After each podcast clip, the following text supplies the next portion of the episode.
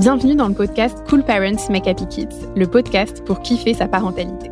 Je suis Anna Aeti et chaque semaine, j'ai le plaisir d'interviewer Charlotte Ducharme, coach, conférencière et auteur, qui vous partage ses réflexions et vous livre ses meilleures astuces testées et approuvées.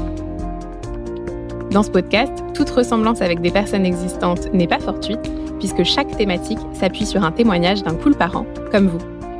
On se retrouve aujourd'hui pour parler de quelque chose qui concerne absolument tout parent à un moment ou à un autre, à savoir les colères. Alors comment accepter ces colères, y faire face lorsqu'elles s'imposent, mais également accompagner notre enfant dans ses émotions débordantes? Rebecca, maman de deux filles de 7 ans et 5 ans, nous raconte son expérience. Donc Rebecca partage avec nous des situations euh, récentes dans lesquelles sa fille de 7 ans se met à exploser de colère, comme elle dit, c'est généralement des situations euh, difficiles à vivre euh, pour euh, elles deux, d'autant plus que ce genre de colère n'éclate qu'avec Rebecca, ou parfois avec la nounou, mais jamais avec le papa ou le reste de l'entourage à l'extérieur de la maison, ce qui interroge d'autant plus Rebecca. Elle nous relate par exemple une sortie d'école où elle a récupéré ses deux filles et d'autres enfants en covoiturage. Sa fille de 7 ans voulait s'asseoir devant, mais la maman a préféré laisser la place à la plus grande de 10 ans. Euh, sa fille voulait alors s'asseoir à la place du milieu, comme un compromis, mais euh, sa sœur ayant déjà demandé, Rebecca lui a expliqué que pour cette fois, elle devrait se mettre à côté, ce qui a déclenché une grosse colère chez sa fille qui a hurlé pendant tout le trajet en répétant que c'était injuste, que sa maman ne voulait lui faire plaisir ou encore que c'est toujours pareil de toute façon. Comme Rebecca nous l'explique, il y a parfois des situations dans lesquelles elle arrive à calmer sa fille, entre guillemets, à faire en sorte que la colère n'éclate pas à ce point. Mais lorsque c'est le cas, elle nous raconte qu'elle peut elle-même finir par perdre son sang-froid, comme dans la voiture, et crier également, ce qui rajoute à la tension générale. Elle nous partage également avoir trouvé une solution pour cette situation précise, à savoir installer une application de tirage au sort qui décide qui peut aller à la place du milieu. Mais ce qui reste compliqué, c'est de trouver des solutions pour calmer et accompagner la colère sur le coup lorsque une colère de cette sorte éclate. Alors pour commencer, Charlotte, euh, c'est vrai qu'on entend souvent le fait qu'il y a une grande différence de comportement chez les enfants à la maison et dans les environnements extérieurs Généralement, les colères vont plutôt être vécues avec les parents, mais pas à l'extérieur avec les grands-parents ou à l'école. Et ça peut être euh, très frustrant pour, euh, pour le parent. Est-ce que tu aurais des éléments à nous partager déjà par rapport à ça? Alors c'est vrai, c'est assez juste, mais tout comme d'ailleurs, euh, nous-mêmes ne nous comportons pas de la même manière dans la sphère très privée qu'à l'extérieur. généralement, on pète aussi nous-mêmes des câbles plutôt avec notre partenaire, nos enfants, qu'avec nos amis et euh, nos, collègues. Donc ça concerne tout le monde en réalité. Il y a plus de tensions avec euh, notre premier cercle. Et ensuite, les tensions peuvent aussi être d'autant plus présentes à la maison qu'à l'école, parce que à l'école, l'avantage entre guillemets, c'est qu'il y a des règles qui sont définies un peu pour tout le monde, et il y a normalement moins cette sensation qu'il y a une personne qui essaye de m'embêter moi. Généralement, les règles sont assez partagées euh, par tout le monde, donc ça donne moins l'occasion d'avoir des frustrations. Donc, avec le parent, euh, surtout si on a euh, l'impression que c'est toujours la même chose, que euh, sa maman est toujours contre elle, etc., eh bien, on, est plus en colère. Il y a peut-être aussi cette idée que justement, l'enfant, il va être peut-être aussi potentiellement plus à l'aise à, se mettre dans cet état de colère et à dire tout ce qu'il a besoin de dire face à son parent avec qui il est finalement plus à l'aise qu'avec un étranger, entre guillemets, ou quelqu'un qui est à l'extérieur de ce premier cercle, comme tu dis. Oui, parce que euh, c'est vrai aussi que euh, tu vas te mettre moins en colère si tu as peur de la personne d'en face. Euh, si tu n'oses pas exprimer ce que tu ressens, imagine tu es dans une situation de forte injustice, parfois d'ailleurs face à, une maîtresse, ben, tu vas moins l'exprimer parce que tu as peur. Alors qu'avec ton parent, tant mieux si tu as moins peur et que tu oses davantage exprimer ta colère, c'est plutôt positif. On peut au moins se féliciter de ça et de se dire Ah bah au moins il ose exprimer ses émotions, il n'a pas peur de moi. Ouais, tout à fait. Euh, alors du coup, pour cette colère, justement, euh, est-ce que tu aurais euh, une astuce à apporter à, Rebecca et aux autres parents qui peuvent être face à des moments de colère où les choses éclatent? Comment est-ce que nous, en tant que parents, on peut réussir à ne pas s'emporter et à prendre du recul malgré tout pour ne pas se mettre dans cet état de colère où finalement les deux font face à des émotions débordantes et où ça finit par s'amplifier encore plus? En fait, c'est vrai que euh, c'est. Euh, alors déjà, merci hein, Rebecca pour euh, l'exemple que tu donnes parce que je pense qu'il parle à beaucoup de monde et que beaucoup beaucoup de parents rencontrent ce type de de situations qui peuvent être d'autant plus frustrantes quand notre enfant est grand et qu'on se dit ah bah 7 ans, il est plus censé faire des colères et en réalité voilà il y a plein d'enfants qui même à 10 ans etc même adolescents sont encore en, en colère et en fait la difficulté pour nous je trouve de réagir avec justesse face à ses colères, c'est que généralement, en fait, on en voit surtout la forme. Et la forme, on n'est pas d'accord. On n'est pas d'accord pour que notre enfant s'exprime ainsi. On trouve que c'est pas des façons de faire. Euh, et donc ça, ça nous met en colère et ça nous cache un peu, ça, ça nous empêche souvent d'essayer de comprendre ce qui se passe dans la tête de l'enfant et d'être en empathie avec lui parce qu'on condamne la façon dont il se comporte et dont il exprime. Alors qu'en réalité, s'il exprime exactement la même chose avec plutôt de la tristesse, si là, tu vois, sa fille euh, avait s'était juste renfermée et euh, avait commencé à être toute triste et à pleurer parce que voilà avait l'impression que euh, sa maman l'aimait pas et que ben, je suis sûre que sa mère aurait plus facilement fait preuve d'empathie. Donc c'est un vrai challenge euh, que euh, de parvenir à euh, arriver à comprendre ce qui se passe dans la tête de notre enfant et à être en, et dans l'empathie. Et c'est vraiment ça souvent la clé pour atténuer les choses et puis pour sortir de, de, la situation. C'est exactement comme si ton conjoint ou ta conjointe rentre tous les soirs tard et que tu es en colère, t'en as marre. Et puis euh, il ou elle arrive et euh, tu lui sautes dessus euh, en lui disant mais il y en a marre, t'arrives tout le temps tard, j'en ai marre, c'est moi qui me tape tout le bazar, etc. Et t'es en super colère et que l'autre en face, bien que tu lui parles mal, réagisse en disant bah écoute, je comprends que tu sois en colère, ça va pas être facile pour toi. Tout de suite, oh, tu te sens compris. Et la, la, la, pression, elle redescend. Et, et c'est vraiment de ça dont on a besoin dans notre colère, c'est de se sentir compris pour pouvoir ensuite en discuter. Et tant que on est dans notre l'enfant est dans notre colère, il peut pas se raisonner. Donc essayer de le rejoindre pour le comprendre, c'est là où euh, vraiment on va pouvoir dénouer euh, la situation. Et là, c'est vrai que quand euh, on, on écoute l'histoire de Rebecca et qu'on se met à la place de sa fille, je comprends qu'on a l'impression que la situation elle est super injuste. J'arrive et puis voilà, et ben c'est tout le monde, tout le monde est privilégié sauf moi. Et, et apparemment, euh, la fille lui dit voilà, c'est tout le temps la même chose. Non seulement c'est le cas là, mais elle a la sensation que c'est tout le temps comme ça. Donc elle est super en colère contre sa maman qui, a priori, de son point de vue, privilégie plutôt les autres enfants. Voilà, c'est vrai que mon enfant, derrière la colère, il y a toujours une intention positive, il y a toujours des bonnes raisons.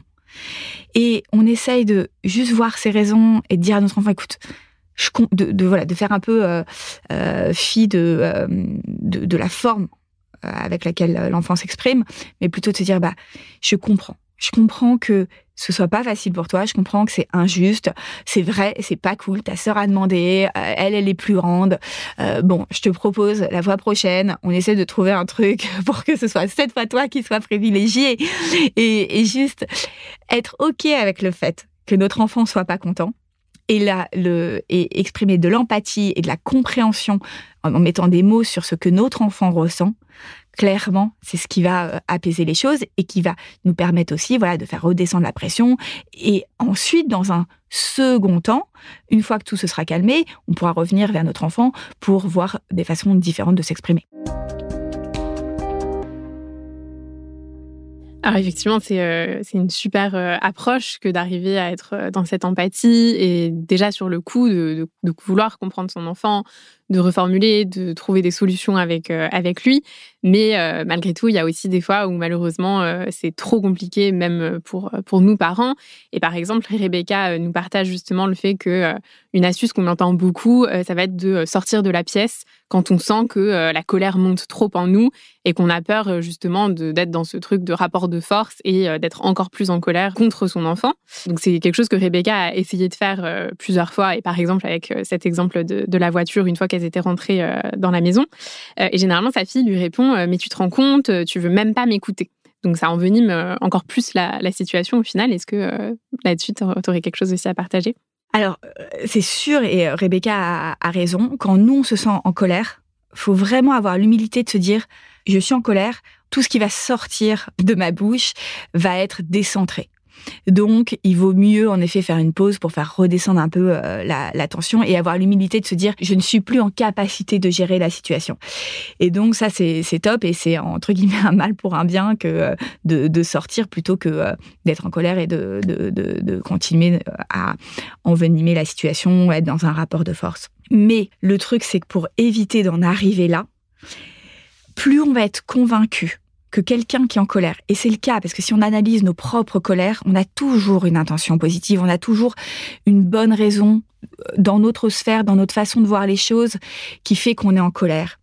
Et plus on sera persuadé que quelqu'un est en colère, eh bien, dans sa bulle, dans son monde à lui, il a raison.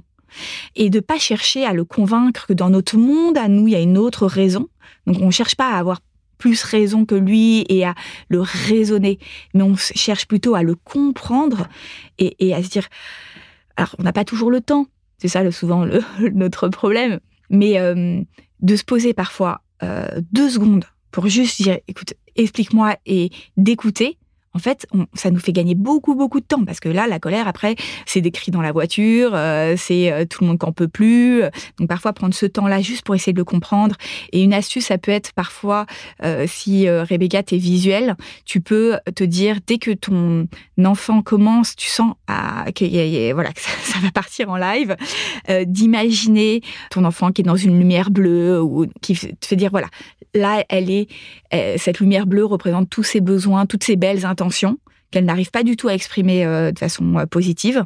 C'est ok parce que on a tous nos limites et nous-mêmes on n'arrive pas à exprimer euh, tant de fois nos, belles intentions. Nous-mêmes aussi ça sort avec beaucoup de colère, voilà beaucoup d'agressivité et donc juste être ok avec le fait que notre enfant il a des limites, il est jeune, il a du mal à s'exprimer. Et c'est d'accord, c'est ok. Et ça en fait pas de lui un mauvais enfant, ça en fait de lui un humain d'abord. C'est dire, ok, en fait, il a plein de belles intentions, et je vais d'abord plutôt essayer de regarder celle-là plus que de regarder la forme. Ça va euh, apaiser les choses dans un premier temps. Et ensuite, si on n'y arrive pas, etc., s'isoler, euh, oui, peut être une bonne solution. Et bien sûr, en reparler dans un deuxième temps quand tout s'est apaisé avec euh, notre enfant. Et effectivement, ce que Rebecca nous, nous, partage aussi, c'est que c'est très compliqué de gérer ça quand il y a aussi d'autres facteurs extérieurs qui, jouent. Donc, par exemple, la fatigue. elle nous partage aussi que, étant expatriée, elle n'a pas beaucoup de proches à côté d'elle qui peuvent prendre le relais. Donc, il y a la nounou, mais pas non plus à 100% du temps.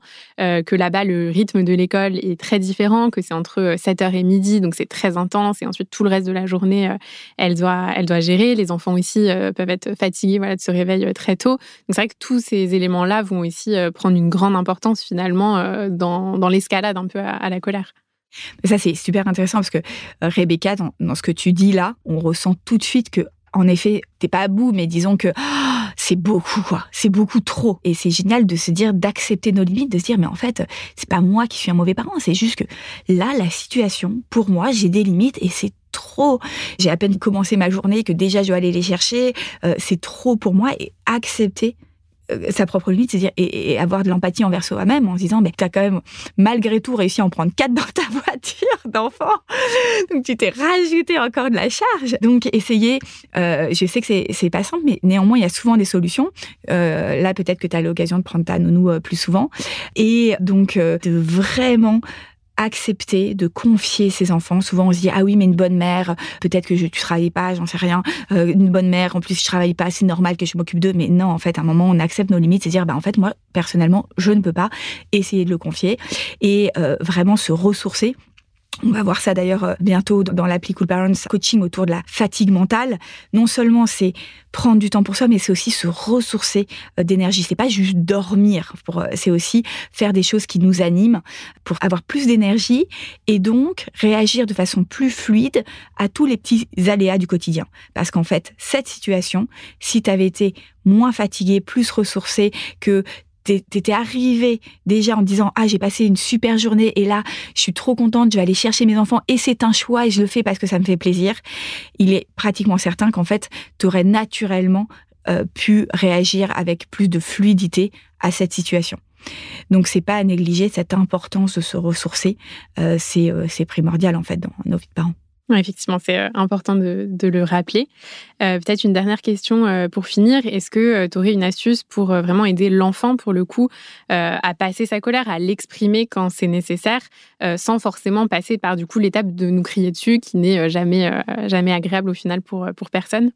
En fait, pour accompagner notre enfant, parce qu'on aimerait bien qu'il s'exprime en effet différemment, c'est de mettre des mots sur sa colère. C'est-à-dire que la, colère, ne pas essayer d'aller contre et de lui dire c'est mal, t'es en colère. Euh, c'est bien, la colère, c'est positif. C'est ça aussi qui nous permet de savoir quand quelque chose ne va pas, quand on n'est pas bien. Parce que si on n'était pas en colère, eh ben en fait, on accepterait plein de choses et notre vie serait euh, faite de contraintes et de choses qui nous vont pas et on, accepterait sans, sans essayer de changer. Donc la, colère est, positive. Plus on l'exprime, euh, plus on met des mots dessus, mieux c'est, et plus on l'accepte. Alors ça, ça paraît complètement contre-intuitif, mais on le voit d'ailleurs dans, le coaching SP scolaire. À partir du moment où nous, parents, acceptons que notre enfant est en colère et qu'il a droit de pas être content, c'est pas parce qu'il est un mauvais enfant, parce qu'on est un mauvais parent, parce qu'il y a des circonstances qui font qu'il n'est pas content.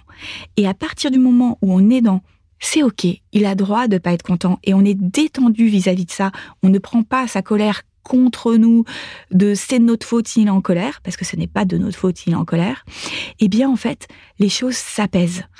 Et tu verras, Rebecca, à partir du moment où tu es d'accord avec ton enfant et tu dis, t'as droit de pas être content, eh bien il y a un vrai, euh, un vrai soulagement.